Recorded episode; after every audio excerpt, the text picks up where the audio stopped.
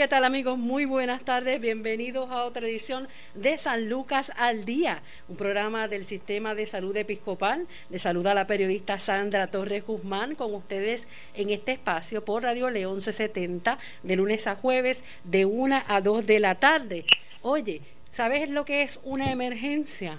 Vamos a hablar sobre esto con el doctor Carlos García Gubern, director médico de la sala de emergencia del Centro Médico Episcopal San Lucas y director de residencia de emergenciología. Muy buenas tardes, doctor García Gubern, ¿cómo está? Saludos, Sandra. Buenas tardes para ti y para toda tu radio eh, audiencia. Bueno, hoy vamos a discutir con el doctor cuándo ir a una sala de emergencia. Vamos a hablar del COVID-19. Estaremos también tocando el tema de problemas de salud para ir a la sala de emergencia. Pero una emergencia, la misma palabra, ¿verdad? Tal vez muchas veces nos suele causar confusión. En términos de, de usted que es director de una sala de emergencia, ¿qué se considera una emergencia? Pues mira, Sandra, la realidad es que cuando tú eh, determinas lo que es una emergencia y cuando nosotros le enseñamos a nuestros médicos residentes eh, qué es y a nuestros estudiantes qué es una emergencia, eh, sabrás que la emergencia la determina el paciente. Así que el paciente determina que un dolor de muela a las 3 de la mañana, y todos los que han tenido un dolor de muela a cualquier hora del día saben que es una emergencia, pues esto se convierte en una emergencia para ese paciente. Así que lo que puede ser una emergencia para una persona eh, que tiene cierta tolerancia al dolor no es lo mismo como para otra persona. Pero, por ejemplo, tenemos muchos pacientes en nuestra comunidad que tienen eh, condiciones crónicas, entiéndase eh, diabetes, presión alta, problemas con el corazón, eso cualquier cosa que afecta esa, ese estar de ese paciente en su estado usual se considera una emergencia. Hay cosas para un paciente, por ejemplo, puede ser un paciente pediátrico eh, y tiene un rash, por decirte algo. Eh, mamá entiende que eso es una emergencia, pues necesita una evaluación en ese momento, pues acuden a la sala de emergencia. Nosotros estamos disponibles para sostener el sistema de salud las 24 horas de los 7 días de la semana, 365 días del año, sin ningún tipo de descanso. Así que las salas de emergencia estamos ahí para atender a todo el mundo. Hay cosas que son bien obvias. Eh, usted desafortunadamente tiene un accidente en la carretera, eh, pues eso es una emergencia. Usted se corta cocinando o jugando baloncesto, se dobla un tobillo y tiene una deformidad, eso son emergencias. Pues esas son cosas que se nos, se nos caen de la mata, pero existen un montón de otras emergencias. Eh, bien sencillas, estás caminando y de momento te entró algo en el ojo y sientes eh, dolor en el ojo, no ves bien, el dolor empieza, a, el ojo empieza a pestañear, eh, ves borroso, eso se considera una emergencia en ese mismo momento. ¿Por qué? Porque tenemos que descartar eh, trauma dentro del ojo, pero también tenemos que descartar laceraciones de la córnea, que son cosas que duelen un montón, que hay que atenderlas con prontitud y no necesariamente hay un oftalmólogo disponible en nuestros alrededores para que me pueda atender sin una emergencia, sin una cita previa. Así que es, tan y tan abarcador que el resumen principal que nosotros le podemos dar a toda eh, nuestra eh, radioaudiencia y a todas las personas que, que lo saben es que la emergencia la determina el paciente y nosotros estamos ahí para atender todas las emergencias de la medicina, eh, adultos, pediátricos, ginecología, trauma, cirugía, lo que sea, nosotros estamos ahí. ¿Cuál es la diferencia entre una urgencia y una emergencia? La urgencia y la emergencia la determina entonces el médico después de hacer una evaluación y después de hacer un cernimiento. Así que, eh, y eso se establece cuando llegas, cuando llegas a la sala de emergencia. Obviamente las salas de emergencia están llenas eh, y nosotros le hacemos un cernimiento, el, el famoso triage, a los pacientes cuando llegan. Así que el paciente se presenta en una sala de emergencia, eh, se le hace un registro de unas preguntas ¿verdad? Eh, demográficas principalmente y una enfermera le hace lo que se conoce el famoso triage o el cernimiento. Esa enfermera se deja llevar por unos protocolos. En nuestra institución es un protocolo que tiene cinco diferentes escenarios y dependiendo a la queja principal y a los signos vitales y a lo que se está viendo del paciente, se le coloca en una de esas cinco eh, áreas de triage. Dependiendo el, el, el, área asignada es para dónde va el paciente. Obviamente, para ponerte un ejemplo bien, bien gráfico, eh, si llega una mujer eh, que está de parto, pues eso va por encima de todo lo que está esperando en la sala, porque esa persona hay que atenderla y la tenemos que subir a sala de parto, porque obviamente está de parto y eso se considera eh, una emergencia inmediata. Eh, si eh, hay un paciente con un dolor de pecho que tiene las características isquémicas de un infarto, eso se pasa por encima de todo el mundo, porque eso es una emergencia por un infarto eh, hasta que se demuestre lo contrario y hay que hacerle un EKG, porque nosotros tenemos un límite de tiempo para hacer las cosas, y determinar si ese paciente está teniendo un infarto agudo del corazón, sí o no. Y para eso es eh, e-, ese cernimiento.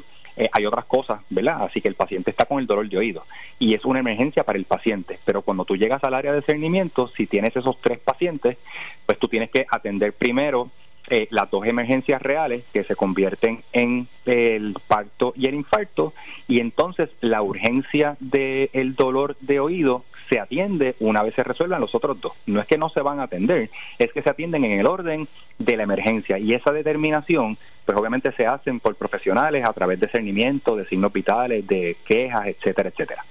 ¿Cuánto debe ser el tiempo promedio de espera desde que un paciente llega hasta que eh, lo atienden en el área para hacerle el, cernimiento? Pues eso va a variar eh, de, de, de situación en situación por diferentes razones. Eso va a depender del volumen de, personas que tenga la sala en ese momento, eso va a depender del personal de enfermería con lo que cuente esa sala, eso va a depender de cuántos médicos hay en la sala. Hay muchas salas de emergencia, entiéndase CDT o, o salas de emergencia pequeñas, que cuentan con un solo médico. Así que ese médico tiene que ver las personas, eh, una primero y otra después, pero tan pronto llega una emergencia, tiene que dejar a unas para ir a atender a las otras. Eso va a depender de, de cuánto es el volumen que mueve esa sala. Eh, hablan, eh, ¿verdad? Uno siempre quiere hablar de, de, tiempos, pero hay, hay diferentes tiempos. Eh, el tiempo desde que llega el paciente y se registra, desde que llega el paciente y se le hace el triage. Eh, una vez el paciente se le hace el triage, ya está dentro de los sistemas y puede ser evaluado por un médico. Así que muchas veces en, en, en áreas de camilla donde son cuidados críticos o agudos, ese paciente tan pronto entra eh, se le hace un cernimiento por el médico y el médico determina en qué momento, ¿verdad? Lo va a ver si tenía otro paciente que estaba terminando de ver o estaba haciendo un procedimiento y entonces brinca con este paciente o el próximo que está por ver.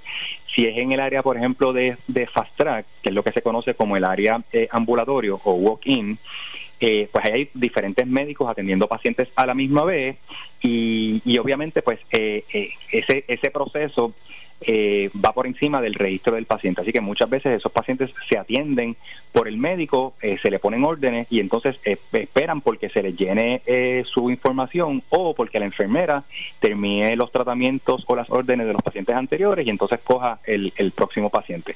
Así que es multifactorial, no, no hay un, número de tiempo específico obviamente en todos los sitios, ¿verdad?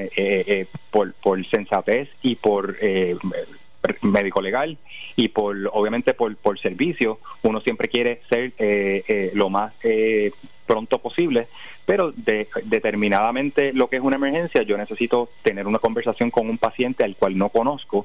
Así que con unos pacientes uno se tarda un poquito más, con unos pacientes uno se tarda un poquito menos. Así que ¿verdad? Eh, siempre es multifactorial, pero siempre es eh, con la mayor prontitud de lo que el sistema te, te lo permite. San Lucas tiene el Centro Médico Episcopal, tiene el hospital, tiene el CDT del Tuque que es el Centro de Emergencia Médico Integrada, el SEMI. Cuando un paciente debe acudir a un CDT, claro, a veces la inmediatez eh, lo lleva a, está más cerca, por ejemplo, del Tuque, eh, son de esos pacientes que vienen tal vez de Peñuelas, de otros sectores, versus los demás que están tal vez más cerca del hospital, acá en la carretera 14, pero hay que eh, también discernir en esto porque eh, tal vez si llega al CDT y tenía una emergencia, por ejemplo, una mujer que esté con síntomas de aborto, un paciente que esté tal vez convulsando. ¿Cómo, ¿Cómo el centro médico integra todos sus especialistas y sus servicios para lograr una atención inmediata y óptima a ese paciente? Pues mira, Sandra, como, como muy bien dices, este, la proximidad, ¿verdad? Este, eh, geográficamente tú vas a ir al sitio eh, donde te puedan brindar eh, una atención o una estabilización. ¿Por qué? Porque ¿verdad? En ningún sitio no está escrito que tú puedes dar a luz en un CDT. Eso ha sucedido y sucede todos los días. todo va a depender de si tú vas en tu propio carro, si te llevan, si es una ambulancia. y dependiendo, ¿verdad?, de, la, de la situación en particular. La gran mayoría de los CDTs atienden eh, un 80% de, de las emergencias en el mismo CDT y de ahí mismo se dan de alta. Eso va a depender de con qué cosas cuentan eh, el, CDT. Nosotros en, en el Tuque eh, contamos con laboratorios, tenemos imágenes, tenemos terapia respiratoria, así que una gran cantidad de las emergencias que nos llegan al Tuque, tanto adultas como pediátricas, se atienden y se manejan en el Tuque. Obviamente hay como un 20% de esos pacientes que requieren algo adicional. Y entonces es donde entra eh, la sala de emergencia del, centro médico episcopal. Eh, obviamente el personal eh, médico hace una llamada telefónica al personal médico de la sala de emergencia en el centro médico y hacemos una presentación de casos y tomamos una determinación. Eh, muchas veces nos llaman eh, para una consulta en la cual nosotros eh, vemos los laboratorios, vemos las imágenes y le damos un seguimiento al paciente con su médico primario que nos podemos comunicar con él y en otras aceptamos el paciente para traslado siempre y cuando ¿verdad? tengamos la capacidad para el servicio que necesita ese paciente. Hay pacientes que por X o Y razón el servicio no está disponible en Ponce y lo tenemos que transferir a centro médico por la necesidad de, del subespecialista y esa transferencia se hace directamente desde el CDT del Tuque hacia centro médico o hacia el hospital industrial porque obviamente hay emergencias del trabajo que llegan al Tuque que las tenemos que transferir al hospital industrial eh, por, por diferentes razones. Eh, y obviamente si el paciente requiere como te dije cualquier em, imagen adicional eh, que no es, que no está en el en el en el tuque per se pues nosotros la recibimos en sala de emergencia en San Lucas eh, se le hacen esas imágenes y se toma entonces la decisión si necesita una evaluación quirúrgica o una evaluación para una admisión por medicina interna o ya sea un paciente pediátrico o ginecológico y, y se atiende o si después de nosotros hacer la evaluación concluimos que no tiene ningún tipo de emergencia y que puede ser un paciente que se puede canalizar a través de su médico primario eh, en citas de seguimiento, pues hacemos esa conexión telefónica con el médico primario, si es de nuestra institución, y damos de alta al paciente. ¿Qué pasa cuando un paciente abandona el, el área de, de emergencia, ya sea en el CDT o en sala de emergencias del hospital? Antes de que el médico lo atienda. Ya se hizo registro, ya le hicieron, ya fue el área del triage, donde ¿verdad? le tomaron los vitales, todo lo demás. ¿Qué pasa cuando ese paciente, por alguna razón, abandona el hospital antes de ser tratado? Pues mira, Sandra, la realidad es que eso es algo que es bien común, ¿verdad? Y lo vemos mucho en, en, en pacientes que van a atenderse a la sala de emergencia por X condición pero entonces eh, reciben una llamada de que uno de sus hijos le sucedió algo en la escuela y se tienen que ir, o los llaman de algún familiar que tuvo algún percance y se tienen que ir, o simplemente estando allí esperando para que los atiendan, se le quitó el dolor, la molestia o la sensación que tenían y deciden que no se quieren atender. Eh, nosotros de la misma manera está el otro paciente, que es el que nosotros atendemos, el que nosotros le damos algún tipo de orden y tratamiento, y el paciente en algún momento, antes de ser dado de alta, decide irse de, de la institución. ¿verdad? Siempre y cuando el paciente sea un adulto que tenga su capacidad mental intacta, que no esté bajo los efectos de drogas y alcohol visualmente, pues el paciente es libre de ir e irse de los sitios. Así que eh, hay unas reglamentaciones por las cuales yo no puedo retener un paciente en contra de su voluntad, porque ya eso es un, ¿verdad? Eso es un, un cargo eh, eh, legal. Así que yo tengo que asegurarme de que el paciente cumple con los requisitos de estar, como te mencioné, sobrio, con su estado mental alterado, que no puede estar bajo los efectos de drogas y alcohol. Y en ese momento, pues si el paciente abandona, pues abandonó. La única excepción a la regla en donde yo tengo que hacer algo es si el paciente se identificó como un paciente suicida o, y o homicida. Ok, y si son menores también de edad. Correcto, y si son menores. Eh, si son menores, hay un protocolo, eh, eh, y, menores hablamos, ¿verdad? Puerto Rico tiene diferentes definiciones para diferentes situaciones de lo que es un menor. Eh, puedes ir a la guerra mayores de 18, puedes beber mayores de 18, pero no puedes tomar decisiones, etcétera, etcétera. Esos son otros 20 pesos. Pero hablamos de menores, ¿verdad? Este, tengo un nene de 5 años que lo llevé y de momento me desaparecí de la sala. Nosotros tenemos que activar un protocolo en donde llamamos a nuestros trabajadores sociales, nuestros trabajadores sociales hacen una serie de llamadas y verifican qué fue lo que sucedió. Si la explicación que se le da al trabajador social cumple con unos parámetros predeterminados, eh, pues ya se documenta. Si no cumple con esos parámetros determinados, se sigue escalando el protocolo y entonces se envuelve al departamento de la familia, departamento este de los pacientes envejecientes. Eh, eso va, a variar eh, eh, de la situación, pero sí, si el paciente mencionó en algún momento que haber tenido ideas suicidas, haber sido un intento suicida o haber estado eh, con ideas homicidas, pues se activa otro protocolo. Y entonces sí, nosotros somos responsables de llamar a la policía, decir la sospecha en el momento en que sea, ya sea después de atendido, antes de atendido, y entonces es la policía quien con la información que le provee la sala de emergencia demográfica del paciente, busca al paciente y entonces lo trae bajo un arresto eh, técnico, entonces nosotros tenemos que mantenerlos en la sala eh, eh, con restricciones tanto físicas como químicas y entonces dependiendo de la situación eh, se tiene que contactar a la familia y o a los trabajadores sociales de nuestra institución para entonces si el paciente no está voluntario eh, gestionar entonces la ley 408 para mantener el paciente eh, dentro de la sala, custodiado, en lo que un psiquiatra entonces lo evalúa en las próximas 72 horas. La sala de emergencia, doctor García Gubern, es donde mayormente llegan muchas de las situaciones sociales, entre ellas maltrato, violaciones. ¿Cuál es el protocolo de, de la sala de emergencias como tal para poder intervenir con una paciente o un paciente que llega eh, por, por violación eh, versus también otro que llega tal vez con su pareja eh, y entonces se muestran síntomas de maltrato físico? Pues mira, para separarte las, las preguntas, todos esos escenarios en los que tú mencionas tienen un protocolo determinado en las salas de emergencia. muchos de ellos están son reglamentados por el Departamento de Salud. Así que toda eh, sospecha o víctima de violación tiene un procedimiento tanto eh, social, y, me, te digo social porque obviamente envuelve trabajadores sociales eh, de la institución, pero también envuelve a delitos sexuales de la policía, y envuelve entonces también un protocolo de evaluación y de examen físico, en donde específicamente las víctimas de violación siempre lo hace la misma persona, es la misma persona que está desde principio hasta fin.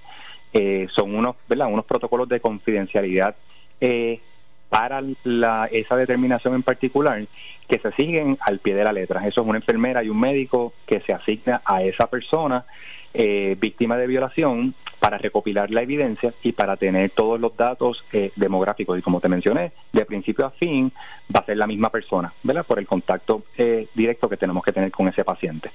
Si, por ejemplo, el ejemplo, el ejemplo que mencionas eh, de maltrato de envejecientes, existe el mismo protocolo donde nosotros sospechamos maltrato tanto de niños como de envejecientes. Y es, es un poquito de sentido común, ¿verdad? Este, si la historia es un bebé de un mes eh, que viene con eh, la historia de que eh, estaba gateando y se cayó, o se viró de la cuna y se cayó, pues y tiene esta única laceración en la cabeza o este único trauma en la cabeza que no es compatible la historia que te hace el cuidador con lo que tú estás viendo, pues ya eso es una sospecha, ¿verdad? Y en, y en el momento en que esa sospecha existe, eh, se activan unos protocolos con el Departamento de la Familia, con los trabajadores sociales de la institución. Nosotros nos hacemos cargo del menor hasta que llega una persona del Estado y entonces se envuelve o se involucra a esa persona del Estado eh, para la custodia de ese menor. ¿verdad? Un ejemplo bien clásico eh, y, desafortunado también es cuando tenemos un menor eh, que tiene quemaduras de algún de primero o segundo grado en su nalguita este, ¿verdad? Eso es indicativo de que tú, los, los, bebés, no se, no se sientan en agua caliente. Así que, ¿verdad? Hay ciertas cosas que nosotros aprendemos y enseñamos a nuestros, a nuestros residentes a cómo tú identificar eh, signos y síntomas eh, de maltrato. Y tan pronto nosotros vemos eso, activamos un protocolo. Eh, y el último ejemplo que me mencionaste es cuando la pareja está presente. ¿Verdad? hay, hay maneras en que nosotros nos identificamos cuando hay una situación tensa eh, entre dos personas que nosotros estamos entrevistando. Y lo, lo primero que nosotros hacemos es retirar eh, a una persona, ¿verdad? Se le, la, la, persona con la que yo estoy como paciente es a la persona que yo me debo. El acompañante no tiene que estar presente. Así que, y por petición del paciente, que usualmente no lo hacen, o por petición médica, nosotros mandamos al acompañante de un adulto a sacarlo fuera del, del área de evaluación. Si fuese un menor, hacemos algo similar, pero ya envolvemos al trabajador social. Eh, y entonces siempre se busca la manera de hacer ciertas preguntas en ciertos momentos en donde el paciente se siente en la libertad de hacernos eh, eh, la historia real y de nosotros tener cualquier tipo de sospecha, pues siempre está el trabajador social que viene, hace una segunda evaluación y dependiendo de esa evaluación, activa, como te mencioné, protocolos eh, del Estado eh, para ese tipo de, casos en particulares. es bien complicado, doctor García Gubern. Eh, ¿Cómo ustedes protegen la seguridad de, de los médicos, eh, de las enfermeras, de todo ese personal que trabaja en la sala de emergencia? Pues mira, tienes toda la razón, es complicado. Este, eh, las salas de emergencia eh, no tienen detectores de metales. Las salas de emergencia eh, en nuestra institución tienen seguridad, tienen personal de seguridad en las entradas y en el resto del hospital. Cuando hay situaciones, ¿verdad? Y son ejemplos de la vida real en donde hemos tenido pacientes que llegan, ya pueden haber sido porque recibieron múltiples impactos de bala y nos los traen, eh, se activa un protocolo en donde se activa, durante ese mismo protocolo se activan todos los guardias de seguridad del hospital. Eh, hay cosas que, te puedo mencionar y cosas que no te puedo mencionar, pero sí hay unos protocolos en donde la seguridad del personal de la sala de emergencia eh, se trata de garantizar. Eh, y, hemos tenido situaciones en donde, por ejemplo, encontramos pacientes que tenemos que hacerle un examen físico y nos percatamos que tienen un arma. Eh, eh, así que la primera pregunta, eh, ¿verdad? Straight to the point, eh, a, a, los ojos es, ¿qué es esto? ¿verdad? Si a la persona me dice yo tengo portación, pues obviamente se sigue un proceso. Si la persona me dice yo no sé lo que me estás preguntando, pues tenemos otro otro proceso. Pero sí, han sucedido por los últimos 20 años, yo he estado envuelto en diferentes situaciones, en diferentes salas de emergencia en términos de la seguridad del, del, del médico y del personal. Eh, son cosas que son parte de la sociedad en la que vivimos, no estamos exentos eh, en, en las salas de emergencia por lo general, ¿verdad? Y hablando de él por lo general, porque tú sabes que en los últimos años la regla en la calle, pues se ha visto un poquito distorsionada. Tú sabes que, ¿verdad? Eh, la regla de la calle antes no se tiroteaba de carro a carro en el medio de una autopista porque habían eh, inocentes. Antes no se, eh, cuando había niños tampoco se tiroteaba. Esas cosas ahora mismo no están como que muy este, claras, en particular en la calle. Pues el hospital siempre se respeta. El hospital siempre se respetaba. Eh, así que dentro del hospital o los predios del hospital, pues es un área como que se supone que allí no pase nada desafortunadamente sucede. Así que tenemos los protocolos eh, tanto de seguridad, pero sí es algo en lo que no estamos exentos en la sociedad eh, que vivimos y la experiencia es en Puerto Rico y la experiencia ha sido en los Estados Unidos también. Eso no, ¿verdad? no cambia porque estés aquí o estés allá. Y cuando es una situación, una emergencia que, que se provoca dentro de la emergencia por ser un paciente psiquiátrico, son otros 20 pesos, como usted dice, porque eh, la, ahora mismo la salud mental en el país está bastante delicada y si a eso usted le suma lo que vivimos con María, los terremotos acá en el sur, eh, la situación por el coronavirus y si usted le agrega, ¿verdad?, las respectivas situaciones, enfermedades psiquiátricas que puedan venir ya con la persona sin diagnosticar, son muchos muchos escenarios más complejos, pero en ese caso, ¿cómo se trabaja? Pues mira, la realidad del caso es que tienes toda la razón. Eso que ese escenario que tú acabas de, describir, eh, en los últimos dos años se, se, se, ha ¿verdad? incrementado grandemente. Y la realidad del caso es que muchas personas llegan a la sala de emergencia buscando algún tipo de seguridad y de confort. llegan muchos pacientes ansiosos eh, en donde lo que necesitan quizás es, es, alguien que los escuche, es alguien que les baje la ansiedad, alguien que le diga que todo está bien. Eh, y que pues obviamente verdad los pasos a seguir que tiene que hacer. Pero también llegan pacientes como tú mencionas con ya con diagnósticos psiquiátricos que están decompensados de sus condiciones. Y estos pacientes llegan agresivos eh, eh, de, de, diferentes maneras porque son sus condiciones existentes crónicas como te mencioné al principio que ahora están exacerbadas porque se les acabó el medicamento o porque tuvieron una situación eh, en su entorno familiar o en su comunidad y entonces continúan agresivos hasta que llegan a la sala de emergencia. Así que nosotros tenemos diferentes maneras, este, ¿verdad? lo principal de este tipo de pacientes es que entiendan quién es el que tiene el control. Y siempre el médico es el que va a tener el control. El médico nunca puede perder el control. Obviamente eh, eh, hay situaciones y hay situaciones, y no te voy a negar que hay situaciones en las cuales los pacientes se tornan agresivos en contra de ellos o en contra de alguien de la institución, que puede ser uno de los guardias de seguridad o puede ser una enfermera o puede ser un enfermero o puede ser una persona que está allí, eh, ¿verdad? Este, eh, que estaba pasando por el lado y de momento esa persona cliqueó negativamente y lo agrede. Así que cuando se envuelve la agresión física, pues entonces hay unos protocolos adicionales, ¿verdad? Y se va escalando. Así que nosotros tenemos manera de eh, restringir personas violentas eh, físicamente, eh, eventualmente una vez están eh, ya están restringidas físicamente, entonces las restringimos químicamente, entiéndase con medicamentos. así que hay diferentes maneras y diferentes situaciones. Claro. Actualmente, la que te mencionó de las restricciones físicas y químicas, van a pasar una vez cada tres meses. siempre está el paciente que viene agresivo, que viene gritando, que viene exigiendo, y pues ¿verdad? Tú te paras de frente, hablas con ellos, en algunas razones tú tratas de razonar, en otras no, eh, pero siempre bajan y siempre puedes proseguir eh, el, el, proceso. El proceso principalmente es que son salas de emergencia que están llenas con otro tipo de pacientes y entonces se altera el resto de la humanidad. Eh, y entonces, pues, esas, esas cosas pues traen otras cosas, ¿verdad? Traen los teléfonos, las grabaciones, el, el social media. Eh, pero siempre nosotros tenemos que velar por la seguridad de nuestro personal, de nuestra persona y obviamente del paciente. Así que eh, en, ese en ese renglón es en donde pues obviamente eh, uno trata de vivir dentro de la mayor seguridad posible en una sala de emergencia. Pero el problema de salud mental en, en este país, pues tú lo describiste, lo has descrito muy bien. y muy completo. Y sí, es algo que se vive todo el tiempo en, en estos días. Doctor, vamos a hacer una pausa. Está súper interesante el tema. Tendríamos como 10 programas corridos, eh, porque de verdad eh, eh, hay mucho que aprender, hay mucho que escuchar de usted para concienciar a la gente. Pero vamos a hacer una pausa. En breve continuamos en San Lucas al Día, un programa del Sistema de Salud Episcopal.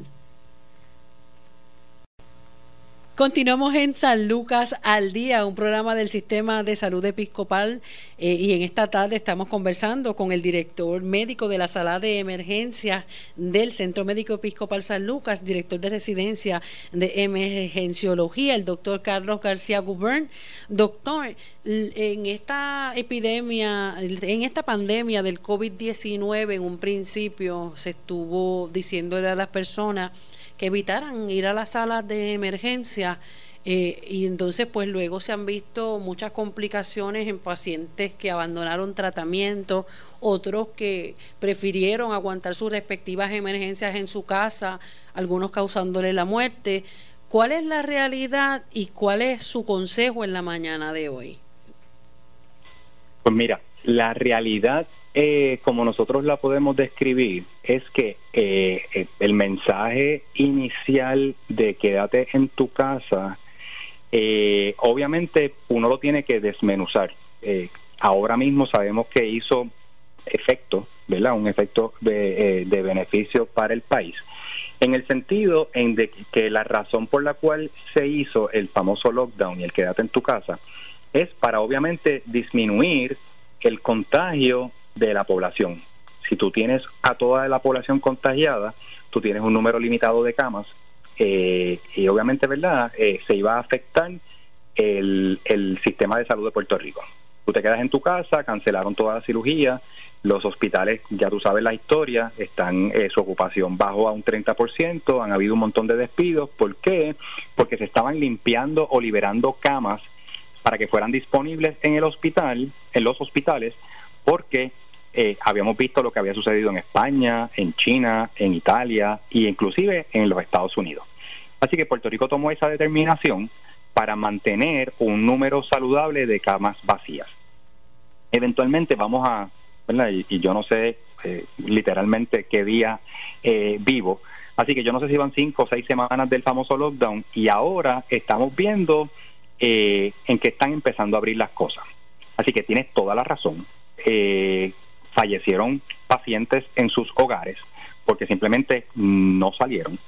Eh, se, se decompensaron condiciones crónicas de muchos pacientes que aguantaron hasta el último momento para venir a las salas de emergencia y tuvimos unas semanas en las cuales los pacientes estaban llegando en CPR activo, ¿verdad? En resucitación cardiopulmonar, porque los paramédicos llegaban a la casa y de sacarlos de la casa a llegar a la institución ya no aguantaban más su corazón y sus pulmones y pues, ¿verdad? Muchos de ellos fallecieron en las ambulancias o llegaron y no salieron de la resucitación una vez llegaron a los hospitales. De eso se vieron varios pacientes en semanas consecutivas. Después, lo que se vio en las semanas eh, pasadas y lo que estamos viendo ahora es que como ya hay un poquito más de libertad, pues entonces ya el paciente cuando está malo, pero no bien, bien, bien, bien malo, entonces sale. Así que ahora estamos teniendo un montón de pacientes que están en los extremos de sus condiciones crónicas, este, que no están al punto de la muerte, pero de no haber recibido atención en, las, en, en, horas, quizás eh, días de la presentación, hubiesen fallecido en sus hogares. Y esa es la realidad que estamos viviendo eh, todo Puerto Rico, ¿verdad? En comunicación con otros hospitales, con otros compañeros este, de salas de emergencia y de intensivos en Puerto Rico, eso es lo que se está viendo. Y eventualmente, Sandra, eh, de aquí a, a, dos meses y quizás el mes que viene, tenemos esta conversación y te voy a poner otro escenario. ¿Por qué? Porque todos nos estamos acostumbrando a vivir con COVID. ¿verdad? Para mí, eh, en mi carácter profesional y en mi carácter personal, todo el mundo tiene COVID hasta que una prueba me diga que no lo tiene. Esa es mi mente científica. Así que todo el mundo que va a la sala de emergencia, por la razón que sea, y te puedo dar 20 ejemplos diferentes, tiene COVID hasta que una muestra diga que no. Hace cuatro días vino un paciente por un accidente eh, de tránsito y eventualmente, ¿verdad? Una vez se va a hospitalizar, se le hacen las pruebas de seguimiento y tenía COVID. Así que, y el paciente entró al hospital por un accidente de tránsito. Así que eh, hay un montón de escenarios en la calle en donde COVID va a salir, eh, eh, va a ser parte de nuestra de nuestro día a día. Eso no se va a ir el mes que viene, eso no se va a ir en verano, eso no se va a ir en diciembre. Va a llegar influenza y vamos a tener la temporada de influenza sumada a la temporada de dengue, que es endémico en Puerto Rico, y meter COVID ahora por el lado. Así que la realidad del caso es que tenemos que vivir con esa realidad. Eh, y en ese momento que Puerto Rico decide abrir, pues eh, obviamente la gente tiene la libertad de salir eh, y va a ser la responsabilidad del pueblo del que sale el cómo se va a comportar el, el COVID en nuestro país. COVID es un virus respiratorio, así que COVID es sumamente contagioso. así que COVID se va a propagar en el momento en que tenga la gente en la calle para salir. Eso es, ¿verdad? Eso no hay que ser científico para eso. Lo que tenemos que saber es cuánto nosotros podemos aguantar el COVID de, de moverse de un paciente asintomático, que es el que preocupa. A mí el paciente que está en, eh, eh, eh, como te digo, el paciente que tiene ya el diagnóstico o que tiene los síntomas o que está agudamente enfermo, ese paciente yo lo estoy viendo, yo sé que se ve mal, yo sé lo que tiene y yo sé cómo yo me voy a proteger. Yo estoy dentro de una sala de emergencia eh, con todos mis equipos de protección personal y todo mi personal también. So, yo estoy más seguro dentro de mi sala de emergencia atendiendo pacientes malos de COVID de lo que puedo estar en la calle porque en la calle yo no sé el paciente asintomático si está por ahí eh, asintomático con el virus. Y ese es el 80% de los pacientes. Así que la calle es más insegura de lo que es el hospital. Así que por eso es que nosotros siempre hemos hecho el, el, llamado, no se queden en sus casas pensando en que me voy a infectar en el hospital. En los hospitales eh, tomamos todas las medidas de precaución eh, para todos los pacientes. Eh, y para el personal. Así que si usted tiene una emergencia, si usted se siente mal, no espere a, perder el conocimiento, a, desplomarse, a que su familia lo encuentre en el piso. no, no puede esperar a eso. Si usted tiene una cirugía eh, electiva que la tenía ya pendiente con su cirujano. Ya las cirugías electivas, ya el gobierno eh, las abrió, así que los hospitales eh, están preparados para atender pacientes con y sin, y no los mezclan. Así que el paciente que tiene una condición crónica que tiene que atenderse con carácter de urgencia, o el paciente que tiene una cirugía electiva que la tiene que hacer para evitar una complicación de la condición, debe comunicarse con sus médicos. Eh, hay un proceso bien estricto y bien riguroso. No es, eh, no es como antes que van 30 personas a la misma vez a la cita eh, médica. Estos son reglamentaciones, ¿verdad? federales y estatales en donde hay un límite, hay un número limitado de pacientes en los que pueden estar atendidos a la misma vez. Eso lo vamos a ver en la industria automotriz, eso lo vamos a ver en la oficina de los médicos, eso lo vamos a ver en los bancos.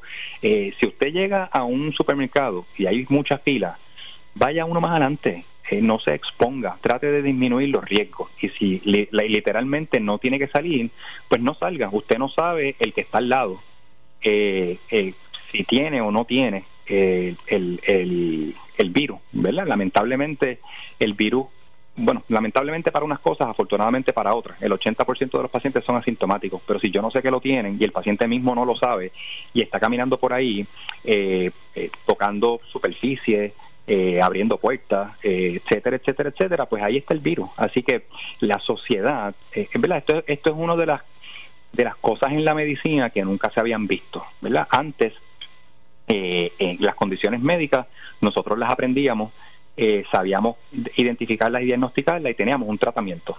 Pues hoy en día, de hace tres meses para acá, nosotros hemos tenido que aprender qué es lo que hace COVID en términos de signos y síntomas en el paciente eh, hemos tenido que aprender cómo tratarlo.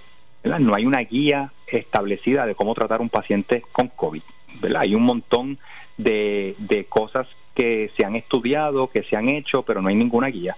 Así que nosotros estamos tocando eh, por signos y síntomas que se presentan, estamos tocando por tratamientos que conocemos que pueden funcionar, pero que no están probados.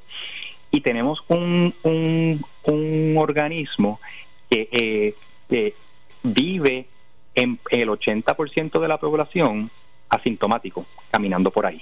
Así que es, es esta mezcla de, de tantos factores en donde por primera vez la sociedad entera tiene que aportar para combatirlo. Antes, usted es diabético y a usted le dicen te tienes que tomar esta medicina o te tienes que poner esta insulina y tienes que llevar una dieta. Y si usted no seguía la dieta, no se ponía la insulina, pues iba a tener todas las complicaciones de la diabetes, entiéndase el fallo renal, la amputación de los dedos, iba a quedar ciego, ¿verdad? Y hay cosas que son el progreso de la enfermedad, pero usted la conoce y usted sabe lo que tiene que hacer para evitarlo. Pero usted lo hace. Pero ahora mismo eh, eso es de una sola persona. Ahora mismo es la sociedad completa. ¿Por qué? Porque el organismo es contagioso y de la única manera que tú puedes evitar el contagio es no teniendo una persona asintomática cerca de una que no tiene eh, el virus. Eso es ¿verdad? aislamiento social, eso es mantener distancia, eso no es sitios este, que están abarrotados de personas, eso es modificar lo que es la vida del puertorriqueño. A usted lo citaban en una oficina médica a las 3 de la tarde y usted llegaba a las 6 de la mañana y hacía la fila allí desde las 6 de la mañana. Y la guagua este, de la ama, mientras más personas tienen saliéndose por las ventanas, pues ahí esa es la que me voy a montar porque tengo que llegar este, a donde tengo que llegar. Hay un montón de cosas de la vida cotidiana del puertorriqueño que están cambiando y van a cambiar aún más. ¿Verdad? ¿Qué, qué es lo más eh, que, uno añora este, que, ver a su padre o a su madre, a, su hermano, a un familiar amigo cercano y no darle un abrazo y un beso. Eso es parte de la cotidianidad puertorriqueña. Pregúntense ustedes cuántos ustedes de los que te están escuchando y a ti en tu carácter personal han hecho eso en las últimas seis semanas. No, eso para protegerlos precisamente. Correcto, ¿verdad? Y, y dentro de eso está la protección. Así que una cosa tan sencilla que nosotros la tenemos en nuestras raíces, como dar un beso y un abrazo a cada vez que tú llegas a un sitio, pues, ¿verdad? Eh, el, doctor Ruyan eh, hace muchos años cuando la cuando la influenza, eh, que en paz descanse, eh, nos, los nos, nos enseñaba, decía, eh, ¿verdad? El saludo del puñito. Ya el saludo del puñito es, ya ni es el puñito, ahora es el codo, ah, es el hombro, es los pies, es no me toques. Y no por eso es que, ¿verdad? No, no te quiero saludar. Es que, pues, tenemos que mantener el distanciamiento y todo el mundo tiene que ser responsable en una fila. O si hay una fila que está marcada con seis pies de distancia, no se pegue, guarde su espacio, no se le van a colar. Pero, pues, todo esto va dentro de la mentalidad y los genes puertorriqueños que ya no son tan puertorriqueños porque esto es a nivel a nivel eh, mundial. Claro. ¿Qué tipo de, de, problemas de salud eh, o situaciones, eh, porque no solamente es el COVID, en las salas de emergencia vienen batallando con muchísimas infecciones y muchas situaciones que pueden ser igualmente contagiosas desde hace muchísimos años? Ahora estábamos trabajando con el COVID y como usted bien dice, se trabaja precisamente y se trabaja cada caso precisamente eh, como un caso ya de COVID hasta que demuestre lo contrario. Pero los hospitales, las salas de emergencia, desde siempre han batallado con muchísimas enfermedades infecciosas. Sí, eso, eso es parte de nuestro, de nuestro ¿verdad? Eh, día a día o lo que se llama el seasonal eh, infections que, que como se traduce, eh, básicamente es eh, de, tal fecha a tal fecha tenemos los huracanes. Bueno, pues de tal fecha a tal fecha tenemos influenza.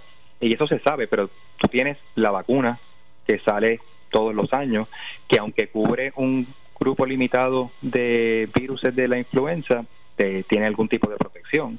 Tú tenías un tratamiento que si te daba, pues tú le podías dar la receta del medicamento en las primeras 48 horas y algo te ayuda. Eh, tú tenías unos parámetros de lo que tú haces con ese tipo de enfermedad. Y cuando te vas a infecciones malas, malas, malas, eh, tuvimos ébola.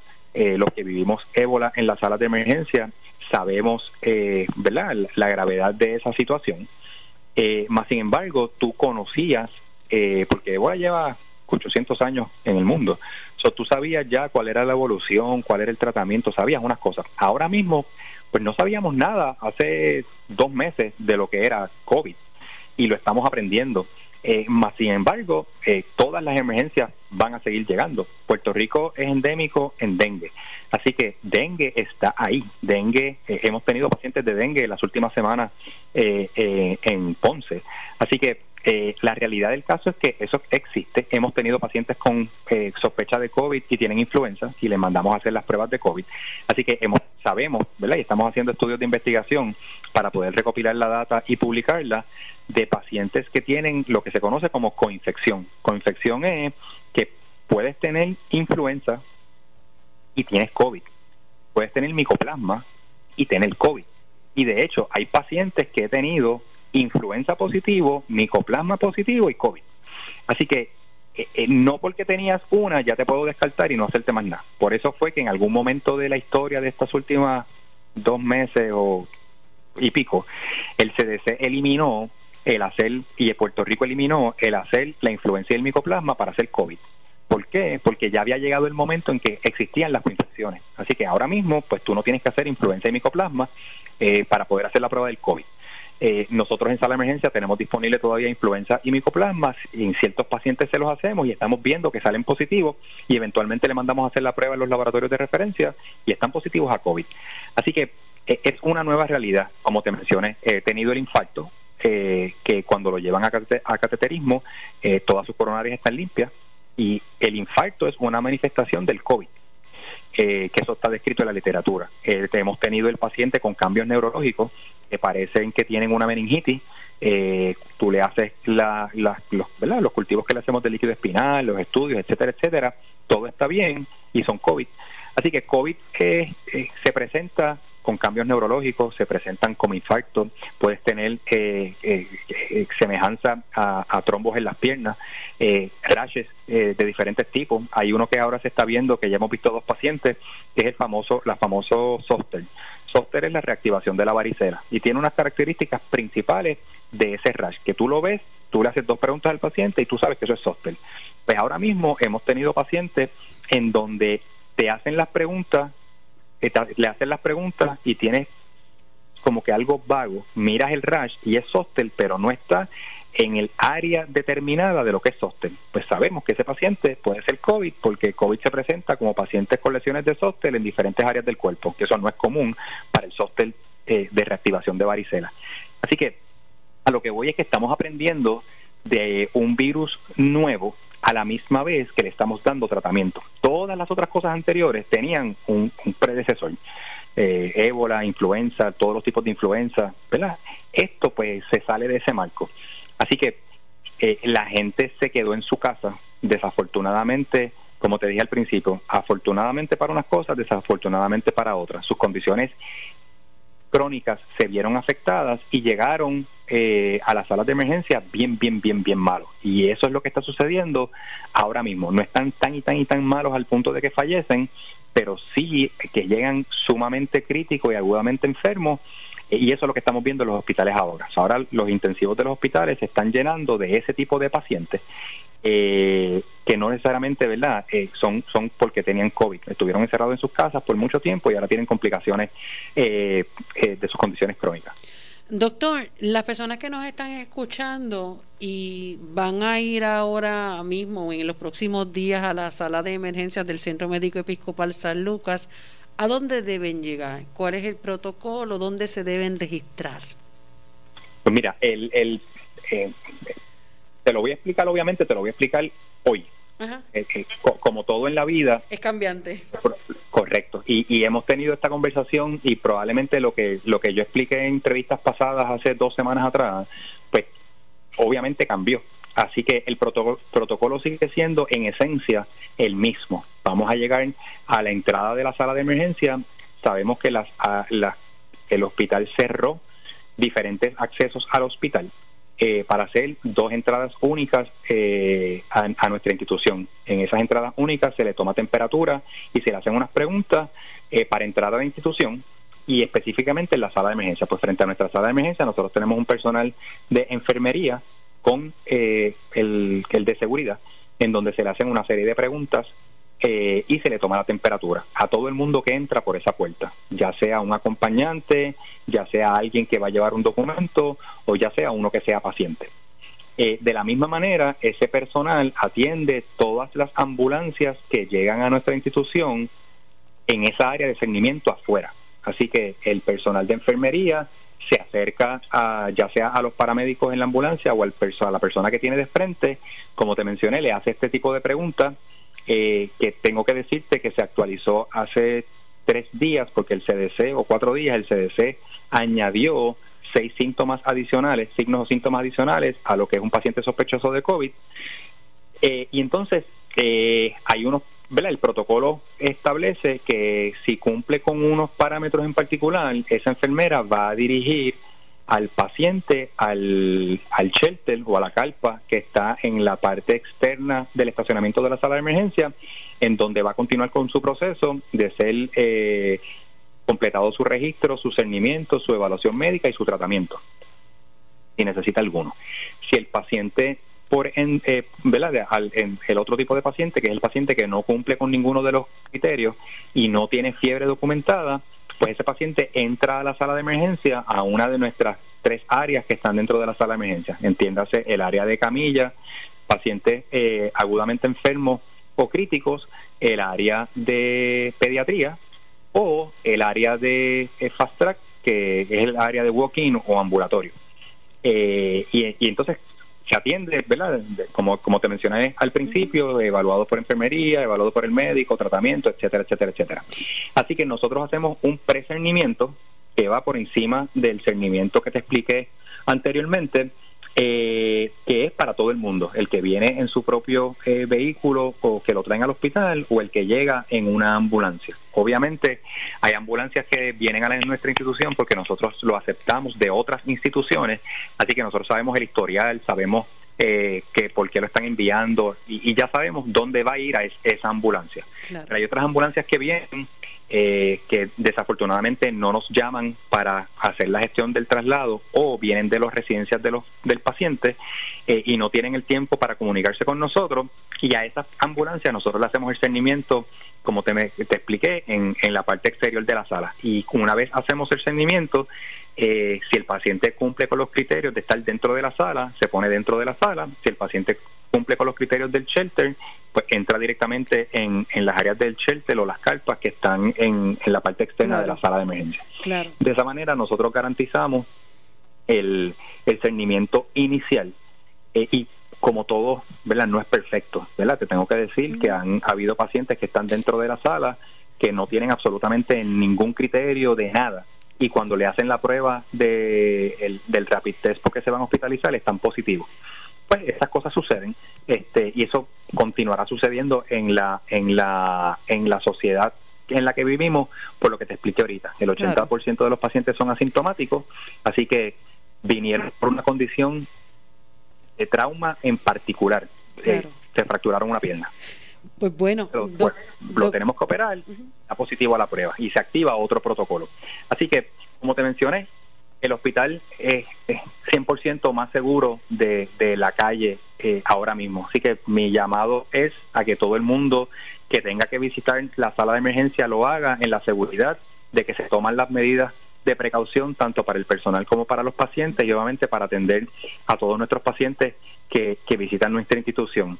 Y el llamado a que en la calle eh, guarden eh, la distancia, el lavado de manos, el uso de mascarilla, el, eh, no tener que salir si no es necesario, ese tipo de, comportamiento social que lo tenemos que hacer todos en nuestro carácter personal, es el llamado que le hacemos mm, por, nosotros para poderlos atender ustedes y por ustedes mismos y sus familias.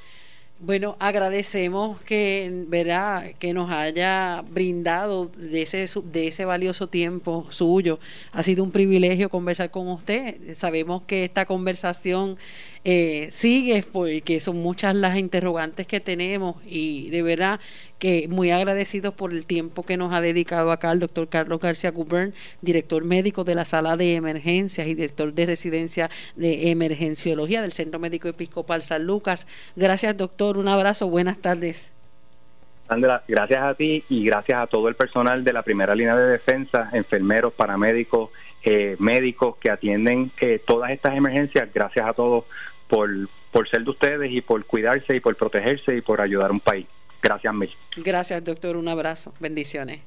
Bueno, nosotros eh, nos despedimos, regresamos mañana, si Dios lo permite, a la una de la tarde en otro programa más de San Lucas al día del Sistema Episcopal de Puerto Rico. De, tengan todos ustedes buenas tardes, bendiciones.